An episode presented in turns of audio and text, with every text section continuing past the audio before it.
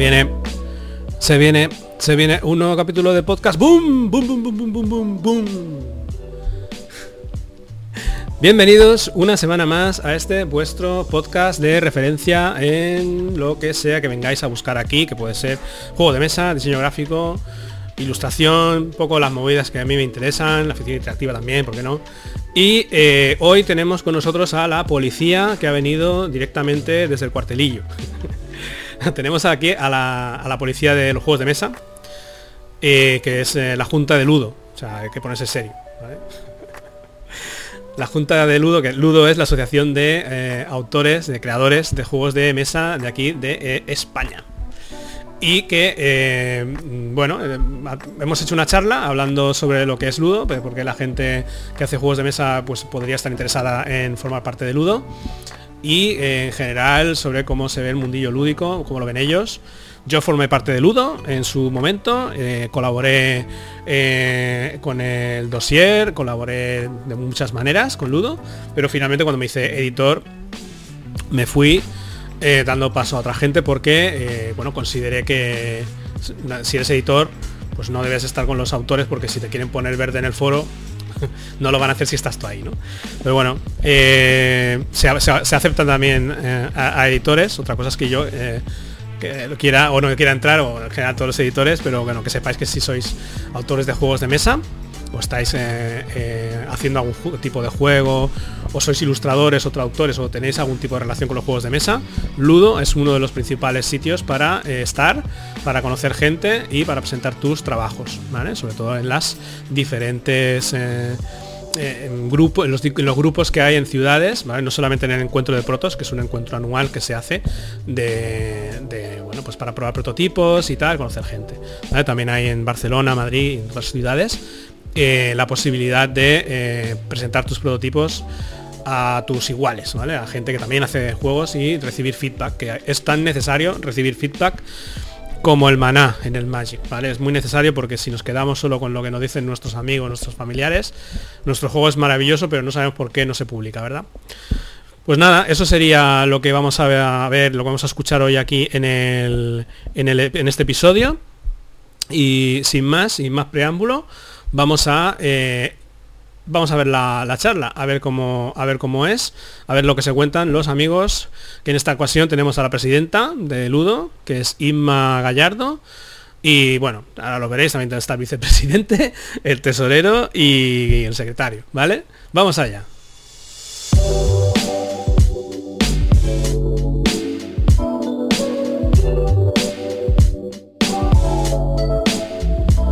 Bueno, pues tenemos aquí a la Junta de Ludo, a la actual Junta de Ludo, todos serios, ¿vale? Esto es, digamos, eh, la, policía los juegos de mesa, no, no, es la policía, pero eh, sí que son los actuales miembros de la Junta de Ludo, que es la Asociación de Creadores de Juegos de Mesa, que engloba tanto autores como ilustradores y toda la fauna alrededor de los juegos de mesa. Editores creo que no, por eso yo me fui, ahora lo hablaremos, ¿vale? Y bueno, vamos a, vamos a pasar a presentarlos. Tenemos a, Inma. Hola Inma. Buenas, ¿qué tal? Inma Gallardo, que eres la actual presidenta, ¿no? Bien. Ahí está, muy bien. Cogió la pajita más corta. ¿Eh? Que cogió la pajita más corta. cogió la pajita más corta, vale, vale. muy bien. Eh, luego tenemos a David Vaquero. Hola David. Hola, ¿qué tal? Se te oye muy bajito, David. Bajito, pero me va a tocar editar. Bueno, intentaré ponerme el micrófono así más en la carita. Ahora se te oye bien, sí. Ay, pobre. Luego también tenemos a eh, Javier Fuentes. Buenas, ¿qué tal? Muy bien, pues aquí, pues aquí estamos grabando esta movida. Eh, y a Rubén Pastor. ¿Qué tal? Buenas, Rubén. Eh, para la gente que no nos conozca, de hecho yo creo que algunos de vosotros nos tengo visto y llevo en esto mucho tiempo. Vamos a, vamos a proceder a eh, hacer una, un poco de presentación, ¿vale? Para que la gente sepa más o menos eh, quiénes sois y qué es lo que estáis haciendo. Bueno, vamos a empezar por Inma. bueno, sé que te haces llamar Little Mushi, pero... ¿Y qué haces? ¿Juegos? No, haces, eres más ilustradora. Bueno, soy ilustradora y diseñadora gráfica. He hecho muchas cosas, la verdad que soy bastante creativa y por eso me, me adapto mucho a, a casi todo, ¿no? Pero sí que como ahora dedicarme, dedicarme, me dedico a eso, a ilustración y al diseño gráfico. Y desde hace pues cuatro o cinco años sí que estoy haciendo haciendo juegos. Y de hecho es una de las cosas que a día de hoy estoy más centrada en ello porque me he dado cuenta que puedo eh, meter más cosas de lo que realmente me gusta eh, a, la, a- a la vez que creo. Porque claro, mm, cuando ilustro sí que es verdad que al final estás contando algo, pero no puedes ver nunca la- la- el otro lado de la persona cuando lo experimenta, ¿no? Eh, es como que está más cerrado, ¿no? Y cuando haces un juego de mesa, lo- lo- una de las cosas que más me gusta es poder ver la cómo, cómo disfruta la gente con el juego, ¿no? Cuando, cuando está jugando. Y para mí eso es una de, la- de las cosas más bonitas que, que puedo hacer a la hora de crear. Porque yo creo que, que cuando de ti sale algo, lo Ujú. haces siempre con una... eh, queriendo que la gente sienta algo, ¿no? Al verlo o al jugarlo o al disfrutarlo. Y, y para mí es muy gratificante sobre todo eso, el, el poder ver a los demás disfrutando de algo que has hecho y ver en las caras y decirles que realmente le gustan, que disfrutan con ellos y que lo juegan una y otra vez y que, y que no Eso se está- cansan. de- Eso, eso está, eso se- sería lo idóneo, pero a veces eh, las caras, las caras juegan no. las caras, eh, a veces no, cuando cuando ves que el juego no tira, ¿no? También lo ves en las caras. Sí, exactamente. Sí, yo creo que de- de es una de las cosas más sencillas porque es- es- la gente te engaña menos, ¿no? En, en cierto a- aspecto, ¿no? Eh, Mm. con otras cosas es como que la gente, bueno, más eh, puede decir, vale, sí, me gusta. Pero realmente cuando un juego lo, juega alguien y, y no, lo, no le gusta o no está disfrutando de ello, es muy difícil que, Mm. que eso te, te engañen diciéndote que no, ha estado juego genial. No. Realmente tú en la cara te lo está plasmando, estás viendo si realmente disfrutan o no disfrutan. Y yo creo que al final eh, es una experiencia muy bonita para, para el autor. Y bueno, pues intentando que las cosillas que hago, pues sobre todo eh, sean pues para que la gente lo pase bien, disfrute con ellas y, y quieran jugarlo más veces, tanto con la familia como con los amigos y bueno, en un poquito, yo, sobre todo yo, soy de hacer juegos con la que la gente ría. Muy bien. Ok, o sea, filler, ¿no? Todo eso. Eh, no, hago también familiares y, y juegos raros. Vamos a denominarlos raros. Porque creo que todos son raros, todos los que he hecho son bastante especiales en alguna cosa. Mm. Y, y bueno, pues al final da, da igual, ¿no? El, el, el que sea, cómo se pueda catalogar, ¿no? A mí lo que me, me suma es eso, es la, es la experiencia de juego. Vale, ok. ¿Tú, David? ¿David? Pues, hola, sí. ¿Ahora me oís mejor? Ahora te oigo mejor, sí. sí, sí. Vale, eh, pues nada, yo realmente empecé eh, cuando tú te fuiste de, de Ludo, fue cuando más o menos empezó mi curiosidad por este mundillo de los juegos de mesa. Eh, siempre he jugado y siempre me ha gustado jugar y crear y demás, pero eh, mi mundillo era el cine, la televisión, los guiones y demás. Y llegó un punto en el que, no sé, encontré un concurso de juegos de mesa y dije, ¿y por qué no? Tengo una idea, voy a ver qué tal. Eh, pasé la primera criba y dije, oye, pues a lo mejor de alguna manera puedo tirar por aquí y que mis juegos no se queden solo en las cosas que hago yo cuando me aburro en mi casa para jugar yo solo. y, y bueno, de un tiempo a esta parte he publicado ya dos juegos, eh, uno con, con Trangis, otro con el Troquel, que ahora es Troquel Games. Eh, sale un tercer juego a final de año con otra editorial, ya se verá, no se puede decir. No se puede decir. Pero con los secretos. Los secretitos, los secretitos. Y, y luego aparte estoy empezado a trabajar recientemente en, con el Troquel Games en su línea de, de juegos y en la editorial eh, para poder un poquito dar una vuelta a la línea que tenían y, y ayudar en la creación de juegos y demás. Ujú. Y ahí estamos. Y luego en, en Ludo, pues un cargo honorífico porque pringo menos que los demás. ¿qué- soy qué estás haciendo? el- el- soy el vicepresidente. Está bien. Había, había que poner a alguien guapo también para estar aquí haciendo cosas y Claro. como no, no encontraron a nadie, pues al final optaron por el tercer calvo del grupo y ya está. Está bien. ok, ok, vale. Eh, la- el cargo de vicepresidente está guay, porque no es ni el presidente ni el tesorero, que creo que son los que más pringan, ¿verdad? Eso es así. Ah, no te creas, no te creas. Eh, Javier, ¿tú eres el tesorero? Javier Ah, Fuentes. sí, sí, yo soy. ¿Qué tal, hombre? Y no pringas tanto, como parece. Bueno, yo lo único que hago es echarle un ejillo a la cuenta que esté todo el dinero, que David siempre está allá. A contar billetes cual la fecha, está la fecha. Pues sí, pues sí. Y, nada, yo cuéntanos. empecé, sí, hace unos cinco años aproximadamente, cinco o seis años, eh, mi cuñado estuvo, vamos, le regalaron el agrícola y entonces a partir de ahí empezamos ahí con los típicos, ¿no? El Catán, el Carcassonne, tal. Eh, y bueno, en una casa rural un día jugando eh, dijimos que yo y el tema de, de los autores de juegos porque empezamos a ver juegos de autores españoles y entonces empezamos a eh, interesarnos en todo este tema. Y hace más o menos ahí hace unos cuatro años creo empezamos a diseñar un jueguecito ahí para dos jugadores de nave eh, lo sacamos con fondos propios y hace un par de años creo y, y bueno a partir de ahí pues diseñando cositas Eh, he hecho un Eurogame que ha salido en campaña hace en plena pandemia Muy y bien. bueno, ahí estamos trabajando, terminando el tema de los diseños y toda la historia para mandar fábrica. Vale, y bueno, vale. esa ha sido un poquillo a grandes rasgos la eh, mi vida en el mundillo lúdico. Ok, bueno.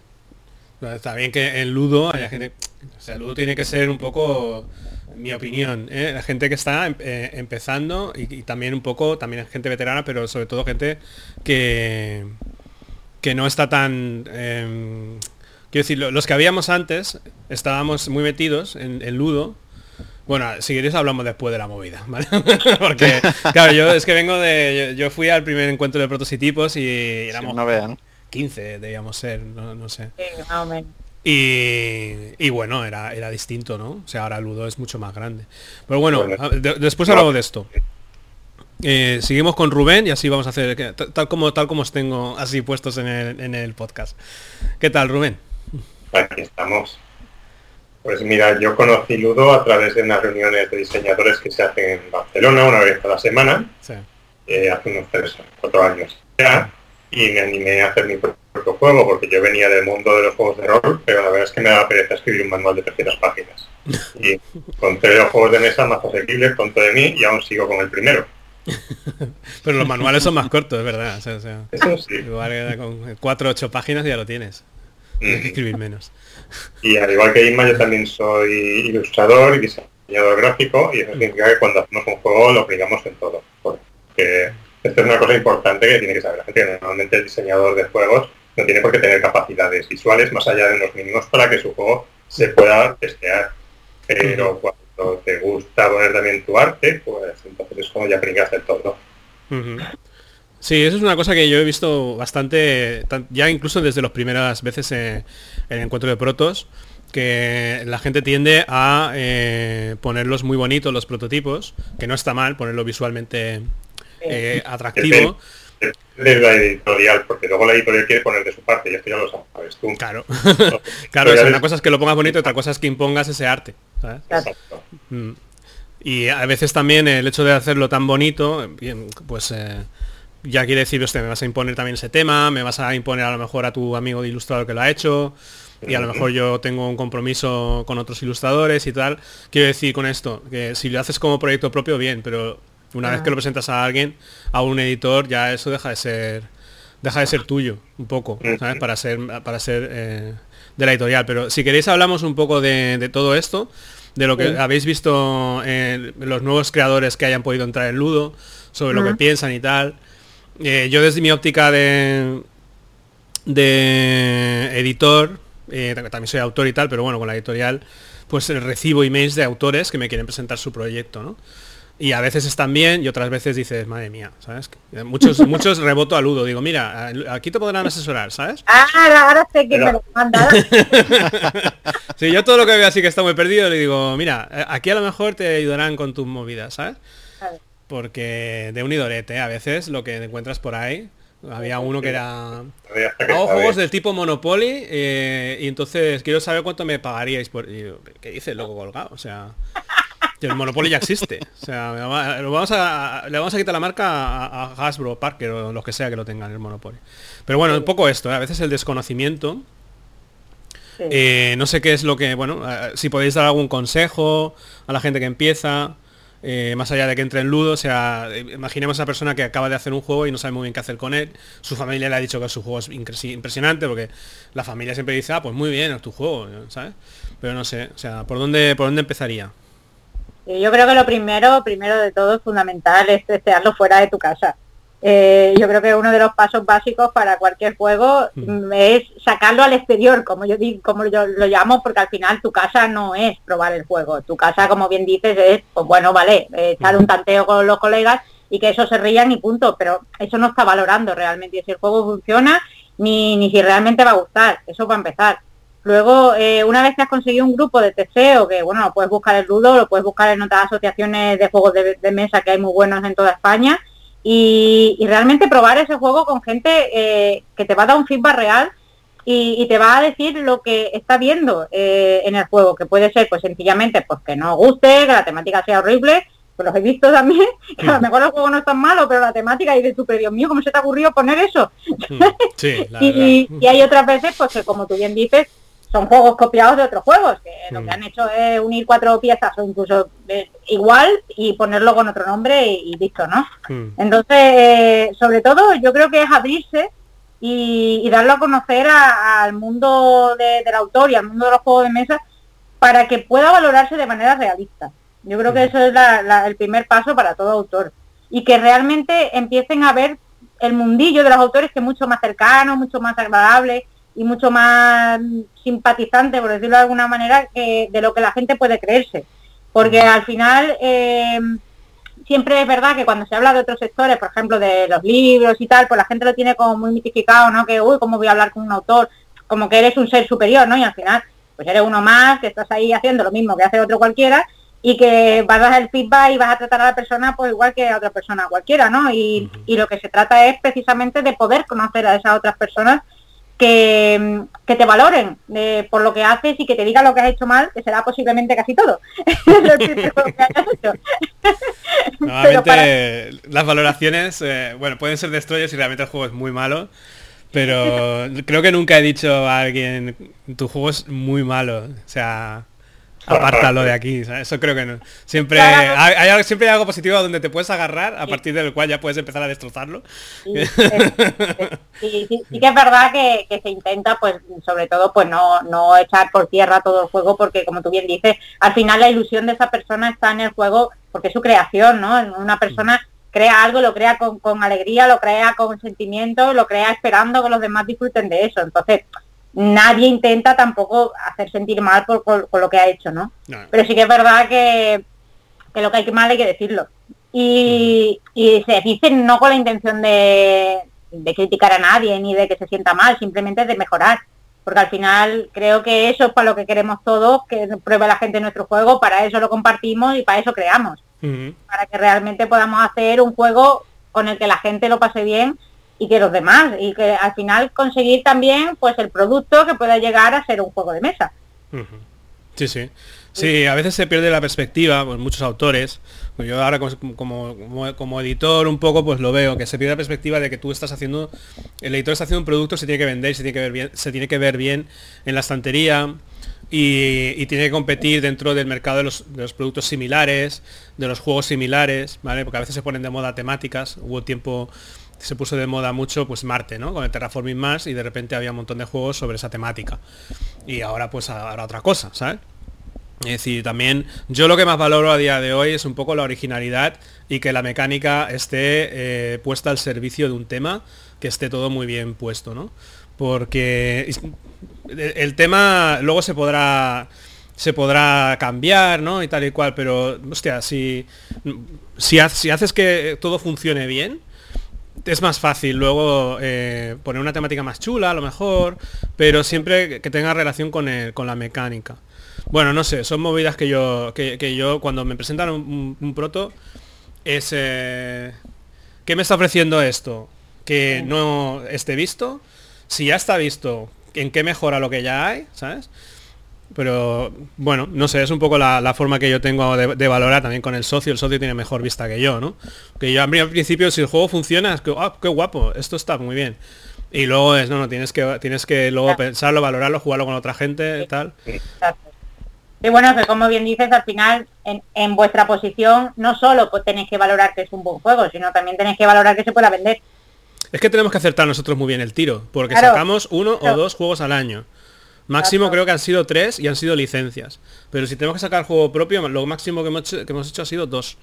Y eso es lo que hacemos. Somos una editorial pequeña. Evidentemente ahora es un momento muy dulce para los autores. Hay un montón de editoriales e incluso si ninguna eh, quiere lo que tú estás haciendo y te crees que es lo que estás haciendo vale la pena, puedes ir al crowdfunding.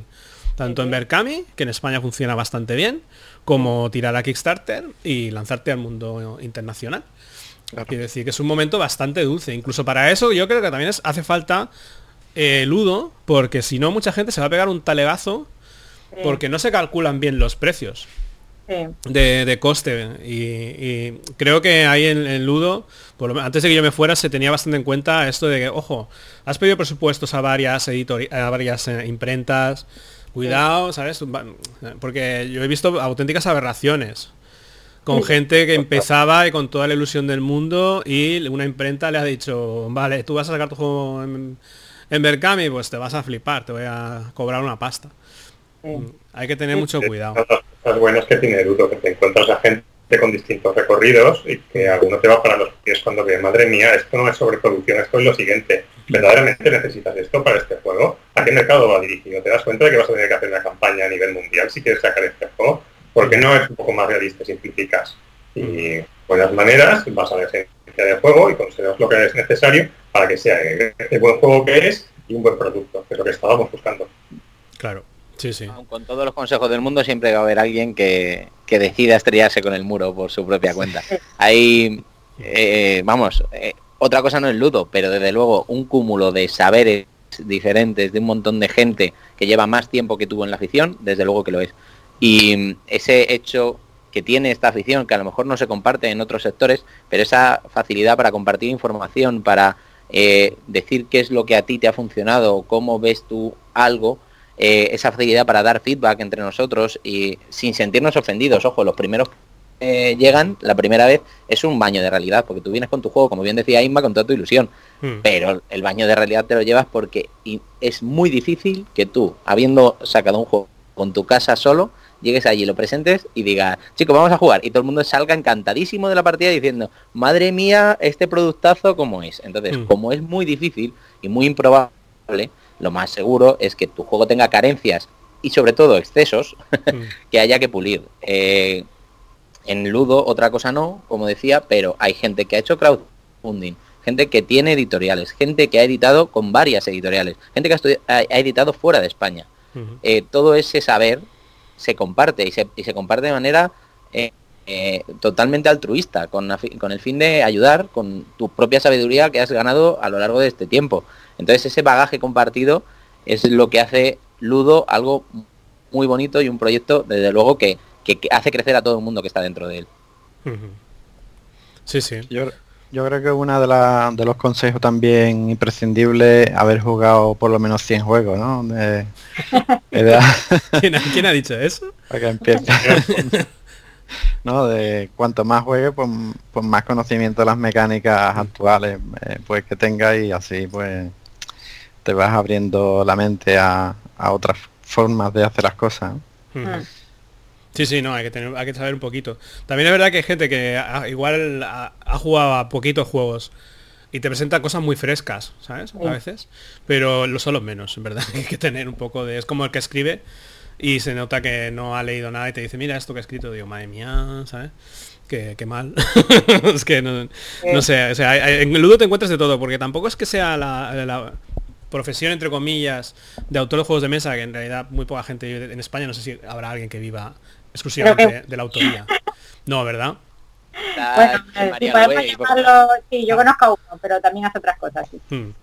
Vale, pues eso quiere decir que como no es una cosa profesionalizada, eh, pues, pues tampoco se le pide mucho, ¿no? No, no hay, no hay un, un carnet de autor de juegos de mesa. ¿sabes? Quiere decir, Claro. tú haces algo y ya está. Y si gusta, gusta, y si no gusta, no gusta.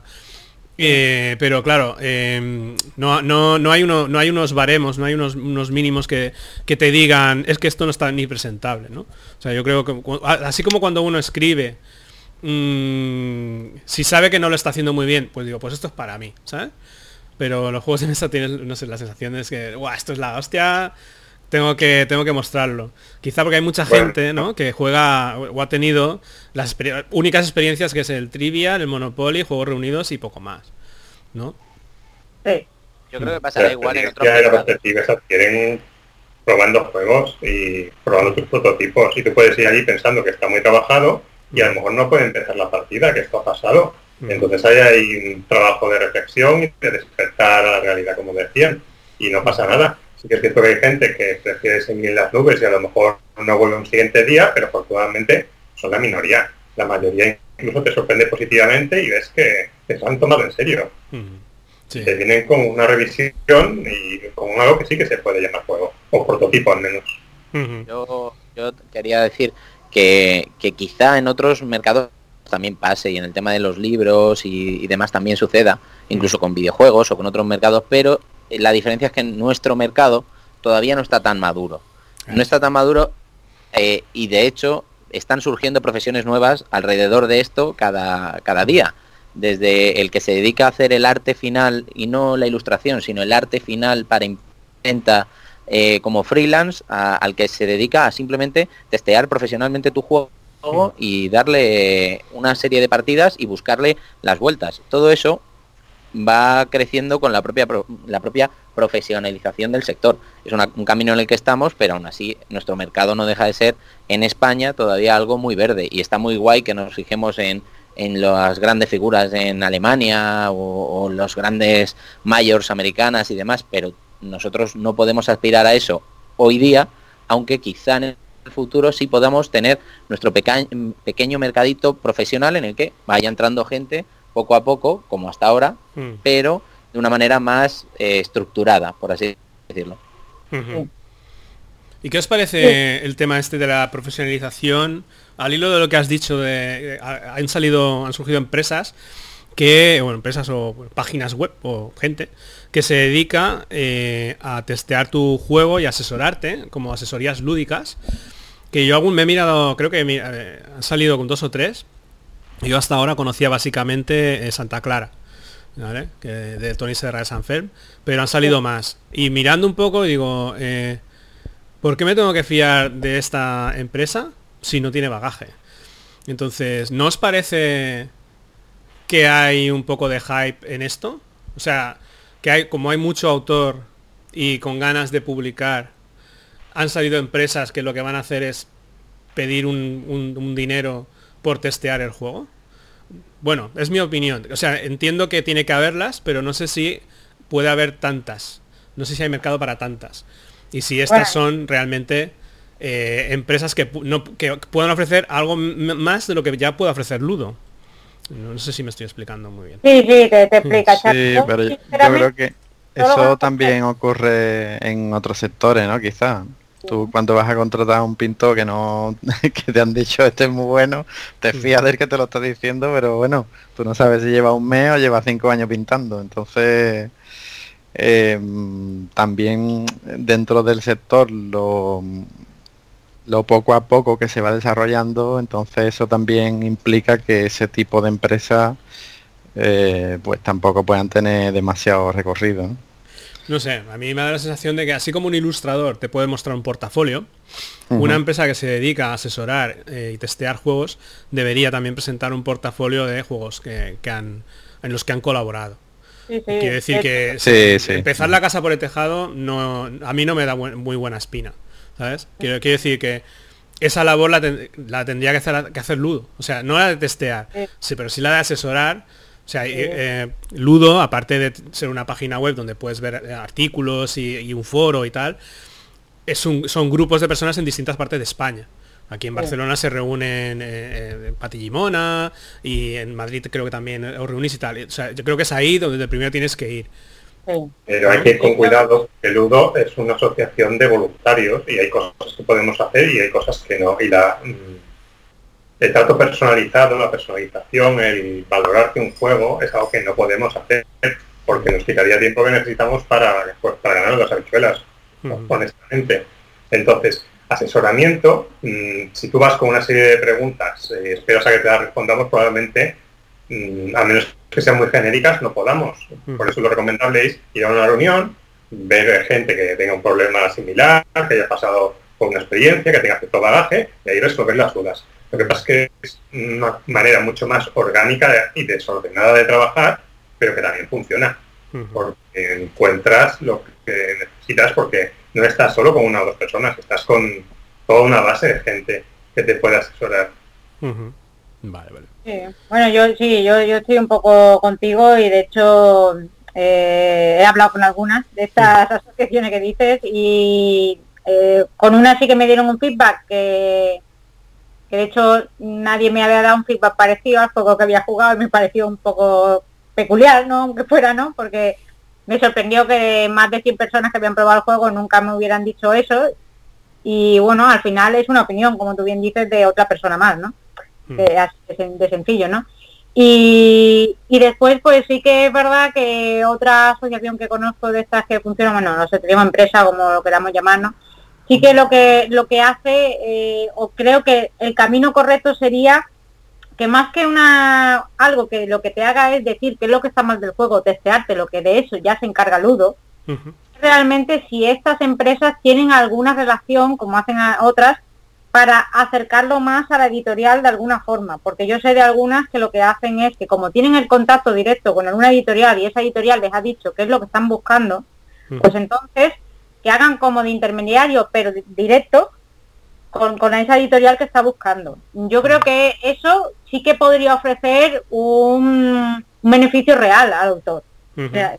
pero ahora mismo con los cambios que están haciendo Ludo, que, realmente desde el año, bueno, desde marzo para acá que, hemos cogido la, rienda de esta junta, pues estamos intentando hacer nuevos cambios y uno de ellos precisamente es hacer que las editoriales eh, que estén dentro de Ludo tengan un acceso mucho más fácil y mucho más sencillo con los juegos que estén dentro de los autores de Ludo.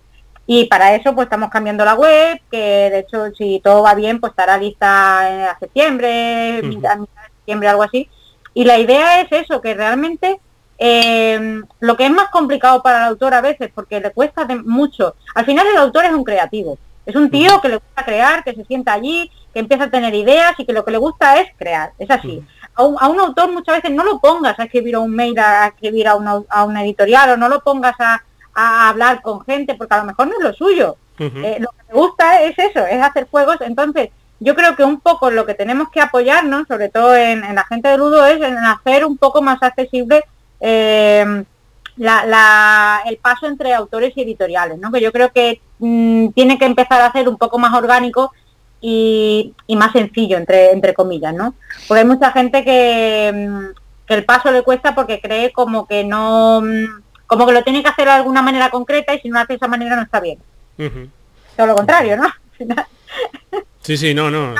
Eh, pero al final también la editorial eh, tiene lo que tú dices, que os llegan cosas que no hay por dónde cogerlas.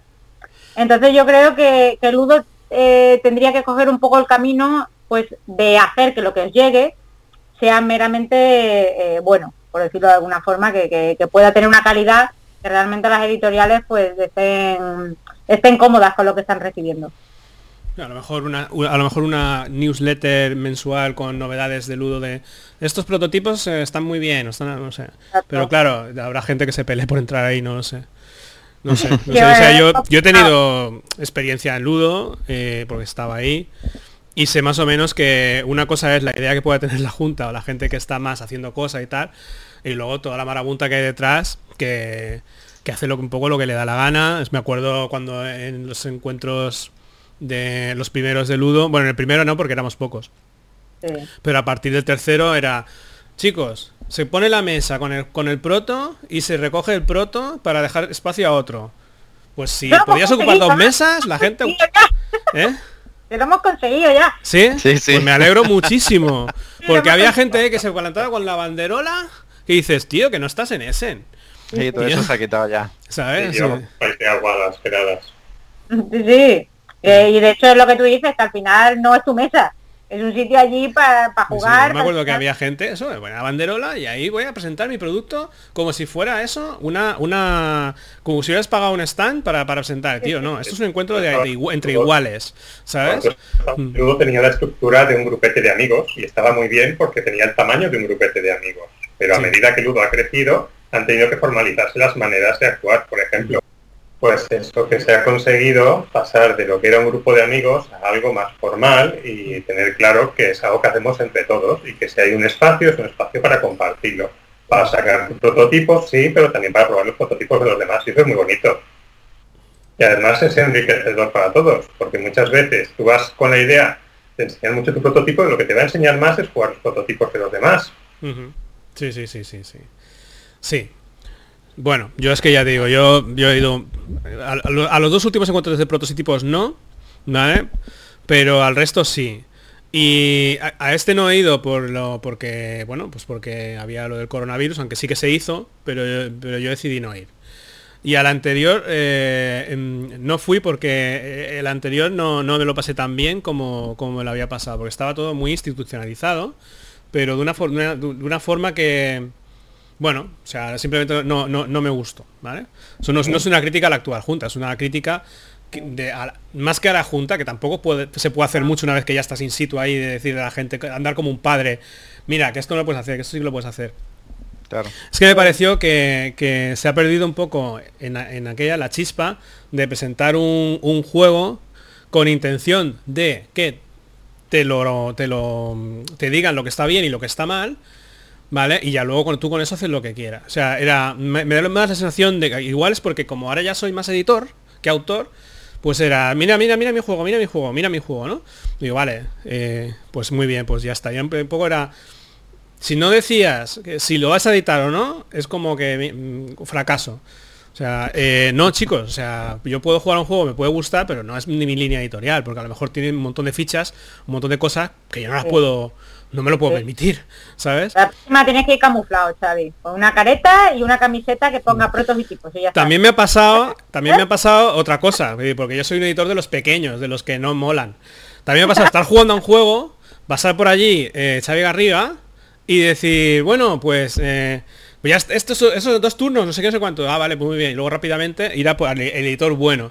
Me digo, tío, sea, que es evidente lo que has hecho. O sea, es un poco, es un poco este ansia por publicar. Eh, yo creo que viene dada también por el, por el éxito real de la asociación de Ludo, sobre todo de los encuentros, porque de ahí han salido un montón de juegos.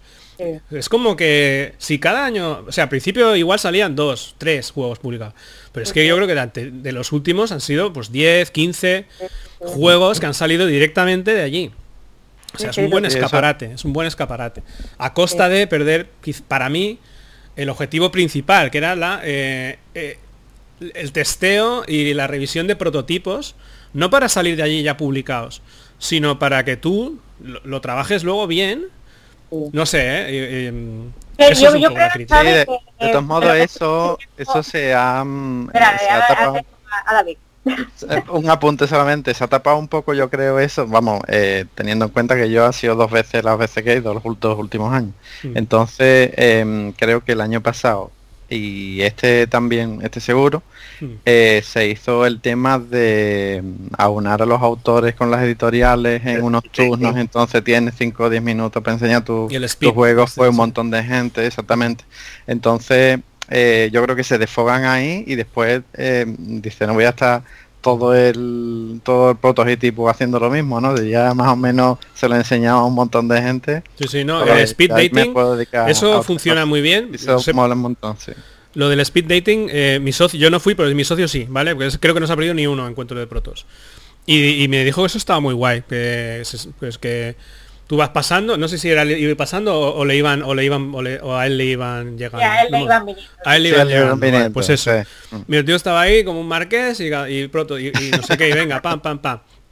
Y, y de ahí me trajo, pues creo que tres juegos o así, tres o cuatro, que estaban muy bien y tal, pero claro, esto estamos hablando de este año. Claro, como para ponerte ahora a hacer nada, o sea, está muy bien, pero es imposible. O sea, ahora mismo con el coronavirus yo ya todo me lo planteo para, para el siguiente año. Pues muchas, muchas editoriales pequeñas yo creo que estamos un poco, hostia, ¿qué hacemos? Porque molaría tener la campaña de Navidad, pero a saber qué pasa en Navidad, ¿sabes? O sea, está un poco mucha, mucha incertidumbre, ¿no? Pero bueno, quiero decir que sí que los protos se ven. Con, el- con el speed dating realmente sí que puedes ver muchos protos. Con, el, con el sistema que había hace 3, y 4 años, creo que yo jugué 6 prototipos. Porque además, cuando te pilles el prototipo, que el autor quiere que juegues la partida completa, a pesar de que dura 3 horas, ¿vale? Y luego te tira una hora más, diciendo que pues esto, pues lo otro, no sé qué, no sé cuánto, y digo, chico, no, tío, quiero jugar más protos, ¿sabes? Ahora tenemos otra ayuda que es el dossier de prototipos que enviamos a todas las editoriales. Entonces, solo le dejamos poner un dossier por autor y los autores son libres de llevar todos los que quieran. En el caso que tú como autor, como editorial, perdón, pues Mm. echar un vistazo a la publicación con tiempo, es decir, voy a jugar a este, a este, a este, a este, a este, e incluso como están las direcciones de contacto de los, de los autores, pues quedar con ellos. Y esa es la manera de aprovechar al máximo un prototipos. Lo del dossier tan nuevo no es porque yo he, yo he hecho dosieres, yo he hecho dos veces creo. El dossier eh, de protos y, y tipos, eh, cuando estaba Gonzo también, creo que Gonzo hacía la portada, Gonzo Bríos, y yo hacía el diseño de, de- del dossier, creo que hace un par de veces o así. Y luego ya es como que ahora se está haciendo ya en plan como edición buena y tal. Antes lo hacíamos con fotocop bueno, eh, como fotocopias y tal. Claro. Y eso realmente se mira mucho. Digo, yo cuando lo hacía también me lo miraba, pero no tenía, editor- eh, no tenía todavía editorial. Y eh, como editorial me lo miro y espero que me llegue al email o, o conseguirlo de alguna manera, ¿sabes? Porque, coño, ahí sí que lo ves todo, ¿sabes? Ves lo mejor de que está haciendo cada autor. Eso es una muy buena iniciativa y eh, está muy bien. O sea, eso hecho, es... Xavi, eh, lo- una, una de las mejoras que vamos a implementar en la página web es esto que decía antes Inma, de intentar eh, esta interacción entre autores y editores que sea más fluida dentro de la página web, de tal manera que si tú quieres buscar un tipo de juego muy concreto, puedas acceder al, al listado de los prototipos que tienen eh, los autores a disposición de los editores, ¿vale? Esta idea del dossier de prototipos que tan bien funciona eh, una vez al año, llevarla a cabo eh, de manera permanente, de tal manera que cualquier editor pueda acceder y buscar un tipo de juego concreto. Los propios autores puedan decir, eh, me le quito de aquí porque estoy hablando con esta editorial, de momento que no lo vea nadie más. O mira, me han dicho que está verde en esto, pues le quito y que no lo pueda acceder nadie hasta que yo no esté conforme con, con ese prototipo como está. Y implementar esos motores de búsqueda de tal manera que sea mucho más fluido y mucho más sencillo para todas las partes eh, el poder acceder a esa información que como tú dices, efectivamente, de unos prototipos para acá, era un poco totum revolutum. Había mucha gente que quería eh, publicar juegos y no sabía cómo moverlo, no se atrevía a mandar un email a un editor porque, ay, es que le mandé pero no me han contestado, entonces mm, voy como sé quién es, en cuanto le vea por ahí me lanzo y digo, hola, que soy no sé quién. Eh, esa, esa emoción, esas ganas de publicar son totalmente comprensibles. Eh, pero efectivamente el hecho de que esto vaya evolucionando y vaya eh, profesionalizándose de alguna manera nos lleva implementar cosas como el speed dating, como Mm. eh, esta página web en la que queremos que la gente interactúe y se busque y pueda contactar, que si tú como editor necesitas eh, buscar un ilustrador, puedas acceder a los ilustradores que hay en Ludo disponibles, Mm. que tengan el perfil de lo que tú buscas, este tipo de cosas tienen que ir surgiendo poco a poco. Entonces, efectivamente, eh, yo me acuerdo, pues, vamos, en mi caso personal, por ejemplo, he ido a cuatro pro- prototipos y he ido jugando menos cada vez. Me pasa un poco como a ti. Es verdad que he estado pringando en temas de, de la junta y demás. Pero eh, cada vez he jugado menos. Cada vez me he juntado más con gente que veía eh, una vez al año, con la que hablas, con la que eh, compartes experiencias y Lo de repente, venga, vámonos a comer. Lo mismo, lo mismo me pasa a mí. De repente ves Claro. a. Yo, claro, yo me llevo bien con mucha gente, conozco bastante gente. Ves Claro. al Gurney, el Gurney. Jaja, me vas a ayudar para, para el podcast, no sé qué, no sé cuántos. Eh, ves a, yo qué sé, a Pedrote, pues ahora vamos a comer. Eh, ves a X, eh, eh, yo qué sé, veo mucha gente que ves una vez al año, eh, ahí justo en el encuentro, y te has pasado todo el sábado hablando y el domingo ya te vas. Y has llegado el viernes. O sea que o sea, el encuentro para ser viable tendría que durar cinco días, una cosa Sí. así. Mayores. Por lo tanto, el speed dating, o sea, si por ejemplo tú conoces mucha gente y te tienes que acotar, igual el speed dating el sábado por la mañana, ¿sabes? Es muy útil. Porque así como mínimo ya sabes que vas a jugar igual, no sé, o vas a ver eh, los, los protos que sean, no sé cuántos, cuántos te da tiempo a ver. Pero eso, más el, más el dossier, para mí es la clave, digamos. Este año creo que eran 35, 40 juegos en el Speed Dating. Al final, como también eh, las editoriales eh, antes de, del Dating, pues eh, dijeron qué es lo que les podía interesar, si eran fillers, familiares, euros, lo que fuera, ¿no? Cada uno dijo lo suyo, pues sí que es verdad que lo que iba allí era lo que podía interesarles, aunque no fuera a lo mejor lo que al final les interesara, pero sí que lo que iban a ver, era lo que ellos querían ver. Y dentro de eso, pues mira, la verdad es que como lo ven rápido, si realmente algo te interesa luego, pues te das con la persona y, lo, lo pruebas, ¿no? Físicamente, si el juego funciona, ¿no? Porque por mucho que te guste, en cinco minutos también tampoco da para mucho, ¿no? Bueno, eh, también, eh, si queréis, eh, podemos hablar un poco de cómo veis el, ya vosotros, no hace falta que sea como Ludo, sino como autores y ilustradores, el actual panorama lúdico, ¿vale? Yo me adelanto y yo creo que es un momento envidiable para muchos autores, tal, o sea, de cómo estábamos, que prácticamente no había editoriales, o sea, queríamos publicar todos con Homoludicus, pero alguna de las pocas que hacían, que editaban juegos a autores españoles, ahora ya afortunadamente hay un montón, o sea, ahora por eso digo que es un momento dulce, y si no te publican, hasta tienes el, el, crowdfunding, ¿no? Pero claro, a lo mejor visto desde vuestra perspectiva, no lo sé si lo veis tan bien como yo o veis claroscuros aquí en el actual panorama lúdico. Eh, eh, que empiece Rubén, que estás hablando menos. A ver, es complicado porque como tú decías, hay un hype, hay unas ganas de hacer ya las cosas y a lo mejor para según qué cosas todavía no es el momento. Entonces te tienes que plantear eh, qué tipo de juego estás haciendo, porque no es lo mismo un party que son una baraja de cartas que un euro complicado que tiene un montón de componentes. Entonces, las posibilidades de de publicar tu juego dependen del momento y dependen del tipo de juego. Que la cosa ha crecido y está progresando y avanza mucho, pues es totalmente cierto. Lo que pasa es que tenemos un complejo de pequeñez porque tenemos unos referentes gigantescos en Europa. Hmm. Es como Alemania en los que el mundo del juego de mesa lleva décadas, como sabes, y eso no puede ser el momento, señores. ¿eh? Hmm.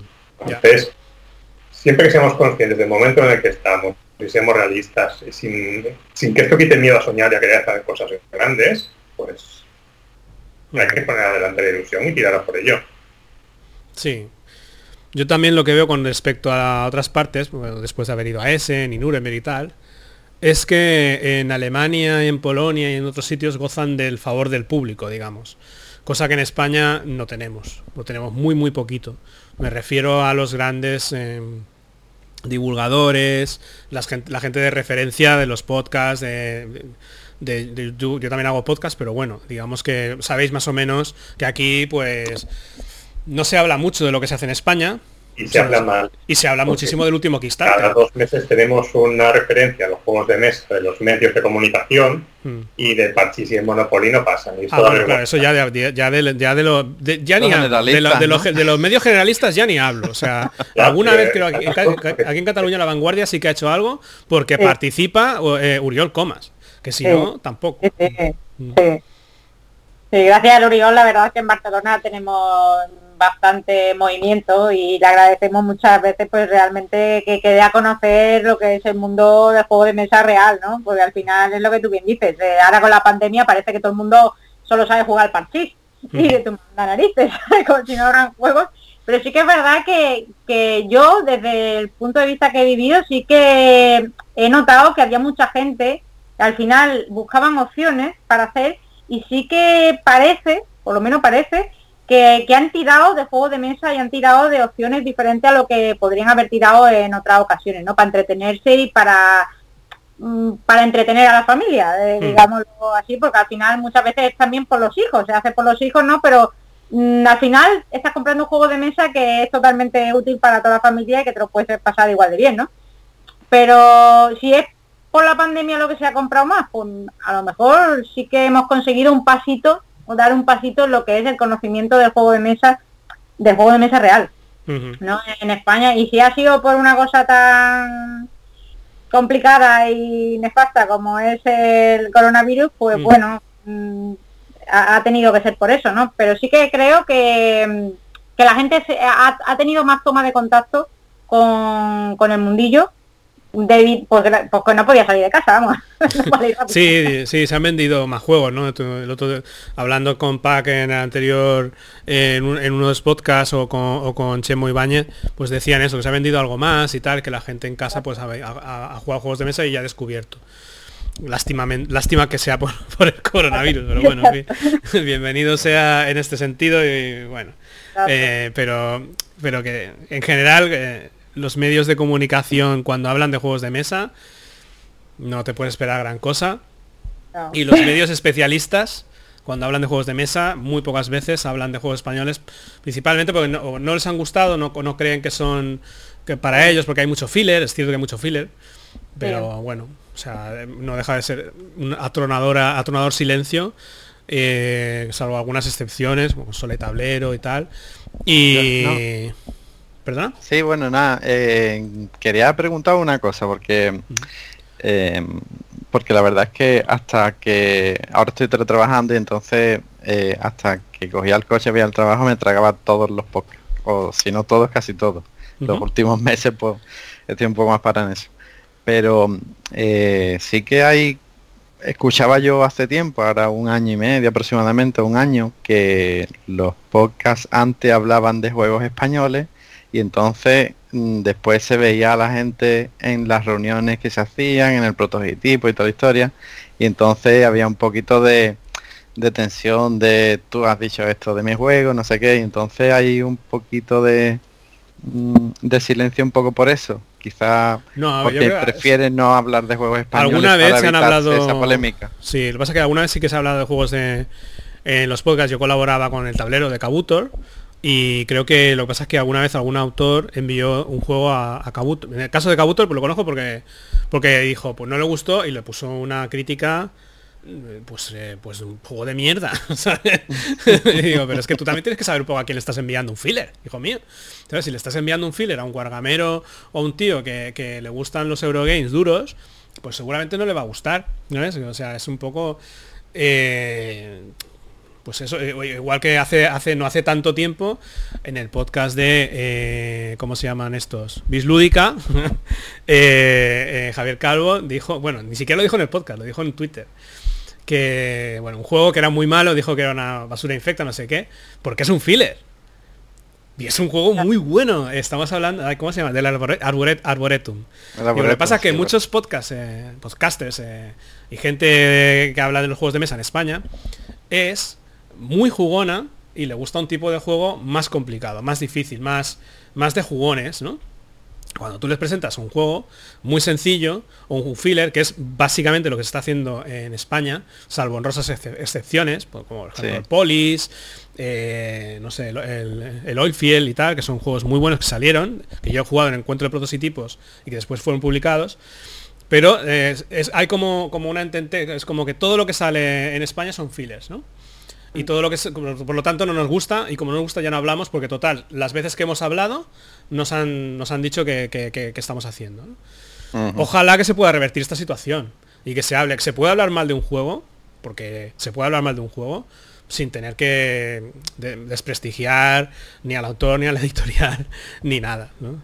Eh, lo que pasa es que también, eh, como conozco a muchos podcasters, dicen, bueno, pero es que yo digo lo que quiero, porque yo no soy un profesional, ¿sabes? Por lo tanto, es, es rebota, rebota. ¿sabes? O sea, no me puedes decir nada, no me puedes decir nada porque yo no me gano la vida con esto y tal. Y bueno, pues no, pues no podemos decir nada. Pero sí que es verdad, yo he visto, porque he salido fuera, eh, cómo la gente y los podcasters y los influencers de cada país defienden bastante lo que se hace en el país. No quiere decir esto que, porque tampoco los conozco a todos, pero sí que es cierto que como mínimo muestran un, un, un cierto interés por saber lo que se está haciendo en el país. No viven de espaldas a lo que se hace, ¿sabes? Y a mí me gustaría que aquí fuera así, pero oye, si no, pues nada, pues ya está. Pues ya ten- lo que tenemos que hacer, mejorar nuestros productos. O sea, los editores editar mejor, los autores diseñar mejor, y en general es que no, que, no queda otra, pero claro, es muy difícil sacar eh, mm, cavernas agrícolas, Puerto Ricos, eh, Gloomhavens, eh, de producción impecable, de autoría española y producción española, porque no hay los medios. Claro. Claro. no se puede. Volvemos a lo que decíamos antes de- del mercado. Al final es un mercado que está creciendo, es un mercado verde. Eh, hay que tener un poco de paciencia. Lo que no puede ser es que tú, que llevas jugando 20 años a juegos eh, europeos súper duros, con los temas pegados y te gusta solo mover fichitas de sea lo que sea, y que te cagas en todo lo Ameritrash, por ponerte un ejemplo. Eh, y no te gustan los files y tal, diga, juegos que en España solo salen files. Es que al final cualquier editorial que está empezando necesita empezar con un producto asequible. Es que es así. O sea, hay muy pocas editoriales que vayan a empezar diciendo, bueno, pues he sacado eh, este producto que cuesta 200 dólares en Kickstarter y a ver qué pasa. Porque en Kickstarter ya no es una, un escaparate en el que tú muestras un producto que vas a terminar creando. Tú muestras un producto que ya está creado. Entonces, como eso ha cambiado, el paradigma eh, al respecto de lo que se espera que tú vayas a publicar ha cambiado también. Entonces, eh, la gente que desde España es muy aficionada a productos de Kickstarter y demás, espera unas calidades y unos productos tan acabados, con un montón de plástico, miniaturas, el que le guste, un montón de modos de juego, el que tire por los euros, pero son mercados distintos. Entonces al final, eh, si nos estamos en, el mercado europeo, eh, francés, el alemán y demás, son mercados que llevan más pozo, tienen otro bagaje. Por lo tanto, nos superan en cuanto a mecánicas. Si nos dejamos en el mercado americano, nos superan en cuanto a producción. Entonces somos un mercado que estamos ahí intentando nacer. Y de vez en cuando, editoriales, mira, la tuya misma, sacas un juego más grande, una caja grande y demás. Y oye, a veces tendrás respaldo, otras veces no, pero te la puedes jugar. Lo que no es normal es que una editorial, eh, por regla general, haga un diseño propio de cero y se arriesgue con ello. La mayoría de editoriales en España viven de las licencias. Hmm. Eso también hay que tenerlo en cuenta. Eh, muchas editoriales españolas con mucha fama viven de licencias. Esas licencias cuestan un dinero y están bien para empezar. Y, vas ganando dinero y vas ganando adeptos. Hmm. El día de mañana probablemente cualquier editorial querrá sacar sus propios productos. Y ese negocio que ellos hacen con editoriales de fuera, querrán hacerlo al revés. Querrán decir, eh, yo te saco el tuyo, tú sacas el mío y lo sacas en Alemania y lo sacas en Francia y lo sacas donde sea. Entonces, tendemos que, vamos, vamos a tender a eso claramente, porque en Italia está pasando ya y no pasaba antes. Entonces, hay que tener paciencia. Y es verdad que muchas veces tendemos a tener el culo muy fino y, y, la piel muy fina y nos gustan unas cosas muy concretas y de ahí nos salimos y las defendemos con una vehemencia que, realmente nos hace enfrentarnos a mucha parte de la comunidad que es contrario a lo que básicamente es jugar a los juegos de mesa, que es te juntas con cualquiera y juegas a cualquier cosa. Es lo que pasa en los encuentros de Ludo, es lo que pasa en cualquier asociación de juegos de España. Entonces no podemos extrapolar las opiniones que se dicen en ciertos podcasts o ciertos ambientes porque al final son sus opiniones, efectivamente, ellos pueden decir lo que quieran, porque ellos tienen un bagaje muy concreto que se, que se basa en otras cosas que no son el mercado actual español están acostumbrados, o eh, por un lado, como decía, Kickstarter, por otro lado, Wargames, por otro lado, tal. Entonces, las editoriales españolas están experimentando y están poco a poco sacando productos. Estamos en un punto en el que es más grande la horquilla en cuanto a autoría y editorial que en cuanto a mercado, realmente. Entonces, la gente está aprendiendo a jugar. Eh, esta pandemia, por triste que, que suene, como decías tú antes, Xavi, nos ha venido bien a, a los juegos de mesa. La gente ha decidido sacar juegos de mesa. Y si yo un juego que sacaba antes, que era el Monopoly, que lo sacaba solo en Navidades, de repente lo sacaba cuatro veces y me he dado cuenta que vaya tostón de Monopoly que no sacaba nunca en la vida, no habrá más juegos por ahí y ya empiezo a investigar y descubro, anda, mira, si lo venden por aquí, pero, todo esto porque no hay? Y yo los niños los tengo ahí todo el día pegados a la pantalla, venga, no, niños, fuera de la pantalla. Este tipo de cosas que estamos generando nuevas mm. son nuevas para todos y es un mercado que, como digo, está creciendo y hay que estar conscientes de que en el periodo de crecimiento hasta antes de que se asenten las cosas, va a haber mucho oportunista, va a haber mucho eh, editorial que fracase, autor que se estrelle y demás. Y en el camino saldrán cosas que serán la puta hostia. es que hay que decirlo. No todo lo que hagamos va a ser eh, malo o va a ser malo por ser un filler. Es que va a haber fillers que sean la hostia, pero hay que valorarnos por eso. No podemos menospreciar porque simplemente se saque un tipo de juegos u otro. Al final las editoriales viven de un tipo de juego y de eso, mira, por ejemplo, y a lo mejor barro para casa, pero en el caso de Trangis, Trangis vive del virus. Es una editorial que ha nacido a través de un juego, un filler, mm. un filler que detesta mucha gente jugona del mundillo, pero mm. que es de los juegos más vendidos. De España, es, lo que, es lo que te iba a decir. Que una cosa es la crítica y otra cosa es luego la, cuando hablas con los tenderos y tal que te dicen el juego que más vendo es el virus. Y vendo el virus, el amigos de mierda, el mal trago, ¿sabes? Y son, son- o sea, ¿por qué se hacen files? Porque luego los vendes bien. Porque hay un grupo de jugadores en España, o sea, eh, que quieren un juego para pasar el rato, ¿sabes? Y eso se está vendiendo bien. Pues eh, nosotros como Montaver nunca lo hemos hecho un filler, porque no es el tipo de juego que nos, que nos llama, ¿no? Los fillers así mm, de cachondeo, pero lo hemos pensado, digo, oye, ¿por qué no hacemos un juego de estos? Porque si funciona puede ser una fuente de ingresos para luego sacar otras cosas más complicadas. ¿Sabes? Bueno, eh, es interesante esto porque es cierto. O sea, no, no guarda relación lo que se dice en medios con lo que se vende en tiendas. ¿Sabes? Esto hasta que no lo ves, no dices, te, te da la sensación de que lo que más se vende son estos grandes juegos y tal. No, no, no, no, no. no. O sea, se venden, Sí, porque se no. venden, pero no, no lo que más se vende. Mm. Y además nuestra experiencia en la feria de Córdoba es que mm, gente que se sentaba a la mesa, gente que le vend- vendíamos el juego que es un filler de batallas espaciales uno contra otro. O sea que, y eso eh, que no sale en ningún sitio, ¿sabes? Y una editorial pequeñita. Entonces está claro que va bastante desacompasado el mundillo de la gente realmente que juega en España juegos de mesa. Sí, porque el gran público no está en los podcasts, ni está en, en- en las, en la BSK, ni está en todas estas tinglados. El gran público es el público casual que un día va a la tienda y se compra un juego. Y el boca, el boca a oreja eh, hace mucho al final. Y mucho también en los colegios, ¿vale? Que los niños dicen, pues ese juego se llama el virus, me lo paso muy bien con mis padres, no sé qué, no sé cuánto, ¿sabes? Todo eso hace mucho más que todo, eh, todo lo, que, lo que estamos haciendo ahora, por ejemplo, que está- estamos aquí hablando a conversos, ya estamos hablando a gente que conoce un poquito los juegos de mesa. Sí, sí. Pero los La- jugadores files del presente son jugadores de euros del futuro, como quien dice. La gente va a querer experiencias Sí. mayores. Eso es así. Si, si Cierto, tú, cierto. tú cuando te compras tu primer coche, es el que sea, da igual, que tenga cuatro ruedas. Sí. Pero luego, el día de mañana, si puedes permitírtelo, querrás un coche que tenga prestaciones. Pues esto es igual. Tú vas evolucionando como jugador y irás demandando ciertas cosas distintas.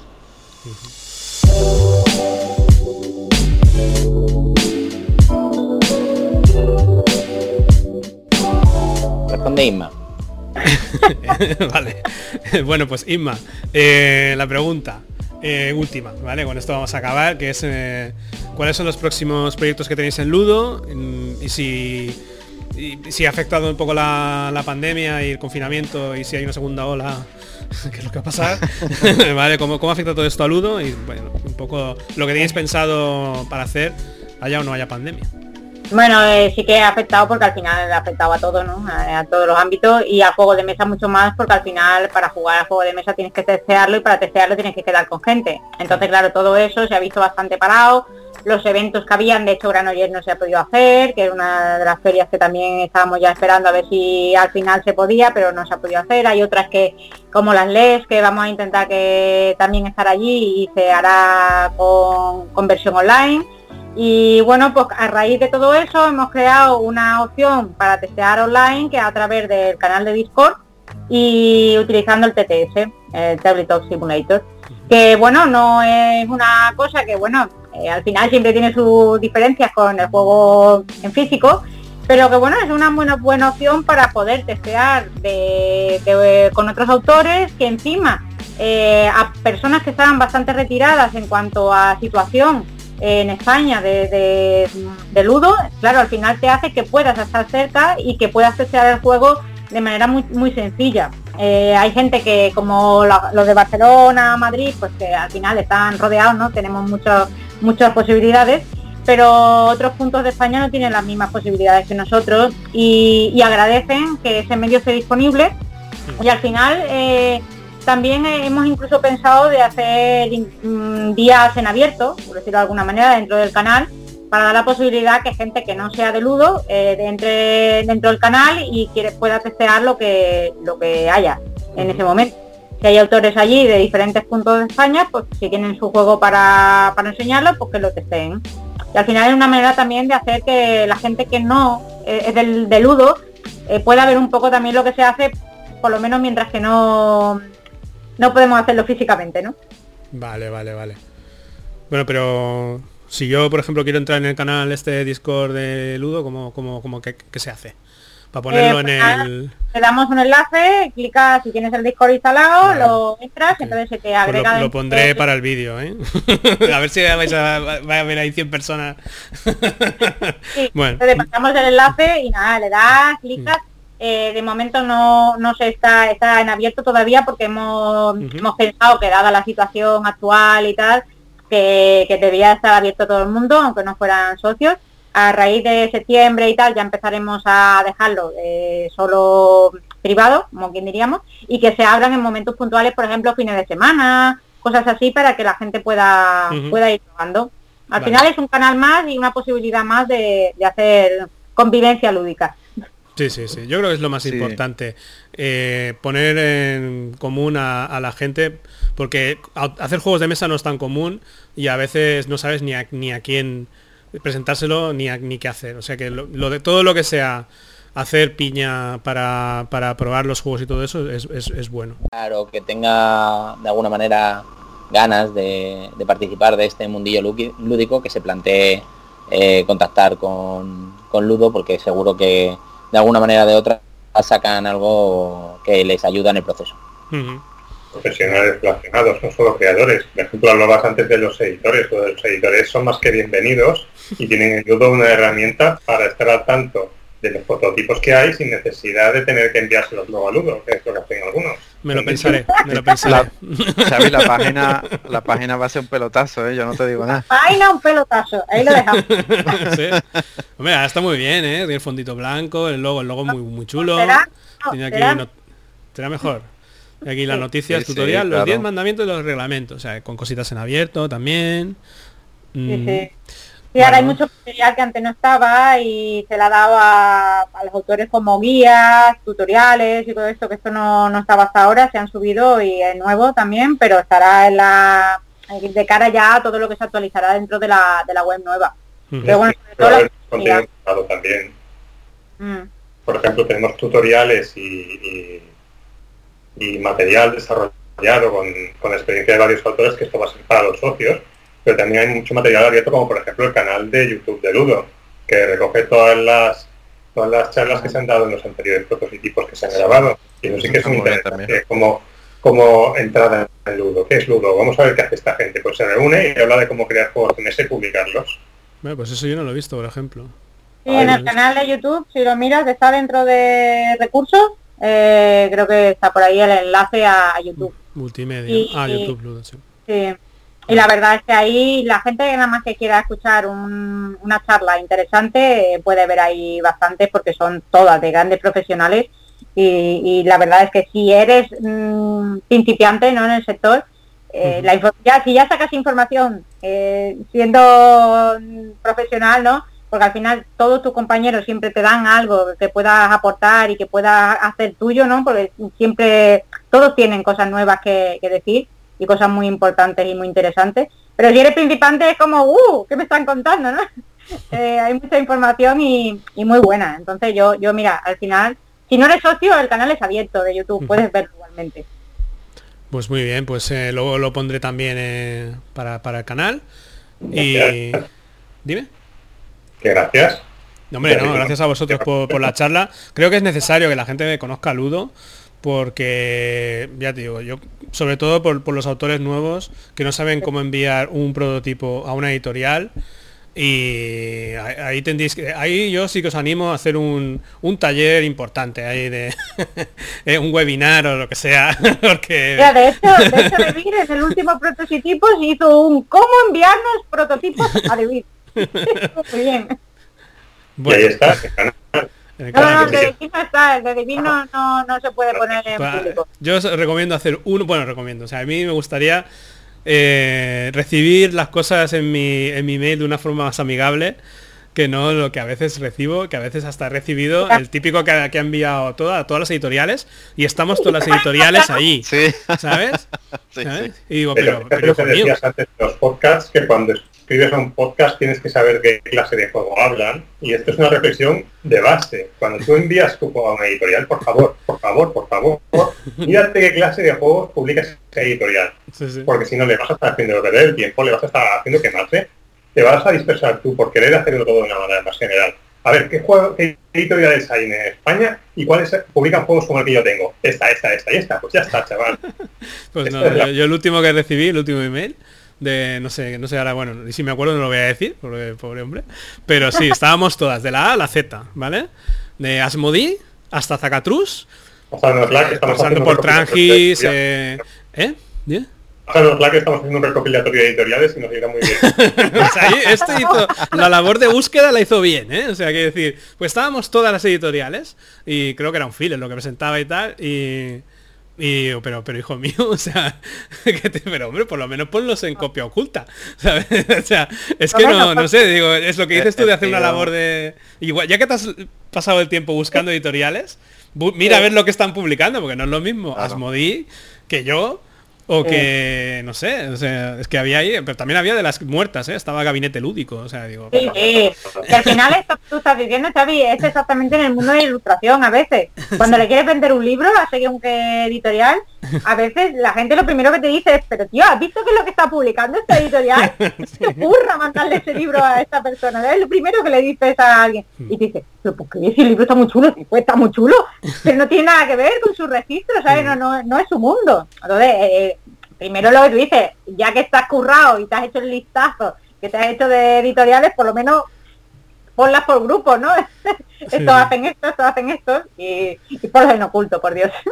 sí, el mínimo, que lo mínimo es poner en oculto si vas a enviar a, a muchas editoriales. A más, a más, de dos. Sí, a más de dos. Y lo, y lo, óptimo sería que además miraras qué es lo que están publicando. Y ya sería la hostia si en lugar de poner hola dos puntos fuera hola amigos de Montables. ¿eh?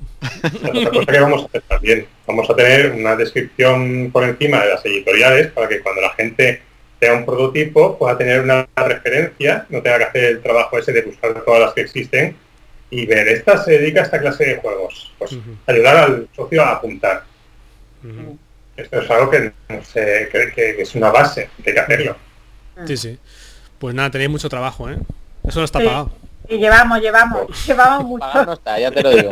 poco a poco. Pero bueno, no. poquito a poco. Pues bueno chicos, no, me, me, ha parecido muy interesante la charla. Eh, creo que la labor de Ludo es necesaria y auguro que durante los próximos años seguro que no hace más que aumentar porque cada vez hay más gente metiéndose en los juegos de mesa tanto para hacerlos como para jugarlos vale pues esto es lo que ha traído el coronavirus. Así que nada para bienes. Y para sí. y para vosotros amigos del podcast eh, un saludo. Nos escuchamos nos vemos en el siguiente. Adiós. Luego. adiós